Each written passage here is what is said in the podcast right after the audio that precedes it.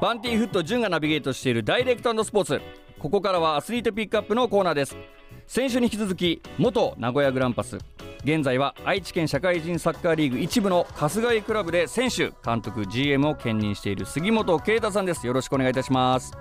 ろしくお願いします。啓太さん先週ありがとうございましたありがとうございます。楽しかったです。いやもう本当に僕も楽しかったですし名古屋グランパス時代の裏側トーク本田圭佑選手であったりピクシーの話ありがとうございました本当に。とんでもないです。今回はですねこのグランパスの後ですよね。ちょっとお話聞きたいんですけども、はい、グランパスを退団されてから徳島ボルティスそして法陽大分、はい、えーはい、チェンラユナイテッド FC そしてベルスパ大分、FC 丸安岡崎。そして現在春日井クラブということで、はい、かなりチームを渡り歩いてる感じがするんですけども、はい、この僕が聞きたいのはですねタイですよ。このチェンライユナイテッド FC、はい、この時のお話をちょっと聞きたいんですけどもまずこのタイに行かれたきっかけを教えてほしいんですよね。きっかけはあのそのチェンライユナイテッドのマネージャーをやってる子が日本人の子で、はい、で僕よりも年下の子なんですけど、はい、その子とそこのチェンナイユナイテッドのオーナーのミティっていう方が、はい、2人で J リーグのその動画を見ていて、うん、でたまたま僕のグランパスの時の動画を見つけて、はい、見てたらこの選手欲しいなってなってこの選手呼ぼうっていう話になったんですね。はいでそこから知人の代理人の方を通して、うん、どうですか？チャレンジしませんか？っていう話が来たんですけど、はい、その時僕 JFL のチームだったので、はい、やはり仕事しながらとか働きながらっていう状況の中でのプレーだったので、はい、やっぱり行ってプレーしてみないと、うん、向こうもやっぱなかなか取れない、うん、やっぱり昔の映像なんで、はい、なんか取れないなっていうことでまあ一旦向こうにチャレンジしに来ませんかっていう話が来たので、はい、チャレンジしに行ったっていうのが経緯ですね。このタイ、まあ、言ったらそのタイのサッカーっていうのってやっぱり日本にいる僕からしたらわからない部分があるんですけどやっぱりそこの挑戦しに行く怖さだったりとかっていうのはなかったんですか、そうですね。やっぱりそのプロでどの国でもいいからプロでややりたいっていう気持ちはあったので、うんはい、なので大分のチームにもちょっとチャレンジさせてもらいたいっていう話をして、うん、まあお前の好きにチャレンジしてこいって、えー、まあ、社長も言っていただいたんで、はい、なのでそれでチャレンジするしに行ったっていうような状況ですね。えー、このチェンライユナイテッド FC、まあ、タイでのクラブチームであの挑戦してたということでこのタイのサッカーって日本のサッカーとの違いってあるんですか？そうですね。まずその当時だったら練習時間に練習が始まらない。え？選手が来ない。はい。あの選手が6か月後にいきなり、はい、ハネムーンから帰ってきて練習にいるとか、えー、すごい状況っすねそれ。もう信じられないような状況がたくさんあって。うん。でまあ試合の中でも、まあ、僕らのその一番上のタイのリーグではなかったですけど、はい、2つ下のリーグとかだと、うん、やっぱりその最後の最後ロスタイムになったら、はい、ペナルティーエリアで転べとか、はい、そしたらレフリーが笛吹いてくれるからっていう話とかも聞いたことあるんで、まあ、それも買ってるな 買ってるなっていう、はい、分かるじゃないですかなんとなく。はいはい。それがロスタイムに2回ペナルティーが転んで2回 PK 取られたら、うん、それで勝敗が変わったりするんですよ。えー、もうでもそんな中で恵太さんプロとして挑戦してたんですね。はい、そうですね、まあ、日本人の選手いっぱいいましたし、うん、あの本当に向こうでは日本人のコミュニティもあったので、はい、困ることもそんなになかったですけど、はい、ただ僕が行ったチェンライは本当にタイの最北端で、うん。日本でいう新潟みたいなところで、はい、タイはもう半袖で十分だよって言われるんですけど、はい、ちょっと冬場になってくるとやっぱり寒いんですよね、そこは、えー、気温差が結構あるんですね。はい結構ありますね。うん。まあでもそういう普段絶対経験しないようなことをタイで積んできたんですね。はいそうですね。いろいろ経験しましたね、えー、でもそのじゃあタイから帰ってきたその日本のサッカーっていうのはまた、はい、タイとは違ったやり方じゃないですか？やっぱ日本のサッカーっていうのは。そうですねはい。日本のサッカーの方が啓太さん的にはやりやすかったですか？そうですね。タイはすぐ選手がサボるんですよ。はい、でディフェンスももう外人任せというか、うもう俺ちょっとここまでしか行けないからこの先2人分ちょっと見てみたいな感じの。そんなルールがあるんですか？なんかもう、えー、明らかに言ってくれればいいのに、うん、もういけないみたいな感じになるんですよ。妥協するんですよすぐ、はい、結構守備やってることも多かったんで、はい、大変は大変でしたね、まあ、やっぱそういうお話を聞いていくとこの国民性っていうのってやっぱあるんですね。やっぱ日本人は真面目っていうところやっぱそういうところで分かりますよねより。そうですね。それはあると思いますね。なんで日本人は使いやすいというか。ああなるほど。はい。じゃあそのヨーロッパとかで今現在活躍している日本人選手もやっぱそういうところ真面目っていうそのちゃんとルールを守るっていうところでまあ呼ばれている選手もいるっていうところですね。そうですね。規律をしっかりしてるとか。なんでキャプテンマーク前でいる選手が多いのとかもやっぱそういったところもあるんじゃないですかね。そうなんですね。これがまた日本人の良さっていうところですね。そうですね。まあ啓太さんそしてタイから帰ってきてベルスパ大分、まあ、これは法要大分さんが改名されたチームということですね、はい、そうですそうです。大分に戻り、まあ、そこから愛知に戻ってきたということで FC 丸安岡崎。そして現在春日井クラブ、はいはい、でも現役としてプレーしてるんですもんね。一応現役でやらせていやもうそれもすごいですよ。だって39歳ですよねケイトさん。そうです。もう今月で40歳になるんで。それでも現役にこうねこだわり続けるっていうところでまあやっぱりそのこだわり続ける理由とかもあると思うんですけど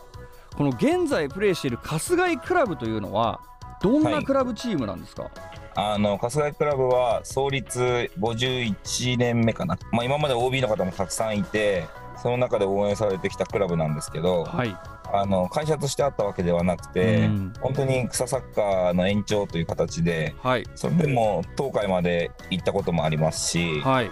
ただそこから低迷して県の2部になった時に僕が入ってきて、はい、どうせやるんだったら本気でやりたいし J リーグ目指せるようなチームにしていきましょうっていうことを伝えて、はい、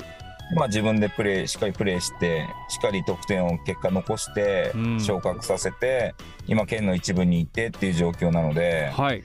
この県の一部でもやっぱり1年でやっぱり東海に上がるっていうことを今目標にしてやっていて、はい、まあ、結果としても今いい結果が出てるのでうん。このまま継続してやっていければなっていうところとまあ、あとはそれだけじゃなくてやっぱり春日井クラブを J リーグに持っていきたいので、はい、やっぱり終わり名古屋から2030年 J リーグ参入を目指してやっていくっていうところで、うん、いろんな企業様にもお願いをして、はい、こんな状況ですね。うん。いや啓太さん実はですね、はい、僕20代前半の時に、はい、トヨタ自動食器という会社にいまして、はい、でそこでサッカー部だったんですよ。はい、その当時は東海社会人リーグ一部だったんですね。トヨタ自動車はい。はい、そこで僕春日井クラブと戦ってるんですよね。本当ですか？そうなんですよ。港サッカー場で、えー、東海社会人リーグでね、はい、春日井クラブとは何回も試合したことがあって。はい。多分それが結構強かったんですよ。僕ら勝てなかったんですよね。うん。春日井クラブってあの緑色のユニフォームですよねそうですそうです。絶対そうだ。合ってるわ。だからそこで戦った僕思い出もありますしなんかそこに啓太さんがいるっていう、はい、でまあ今 愛知県リーグ一部ですか？一部ですけどこの間それこそトヨタ自動食器と試合しました。そうトヨタ自動食器も今一部リーグですもんね。愛知県の。そうです。自動食器の、はい、あのとこのグラウンドで。なるほど。オーブのグラウンドではい、試合をして、はい、でしっかり決勝ゴール決めて、はい、2対1で勝たせてもらいましたそこはもうね勝っていただいていや僕もあそこで練習してたんですけど。いやいいグラウンドですよね本当に。いや僕の時は砂だったんですよ。土だったんですよ。そうなんですよ。今めちゃくちゃいいグラウンドですよ。僕がいなくなってから人工芝にしたんです確か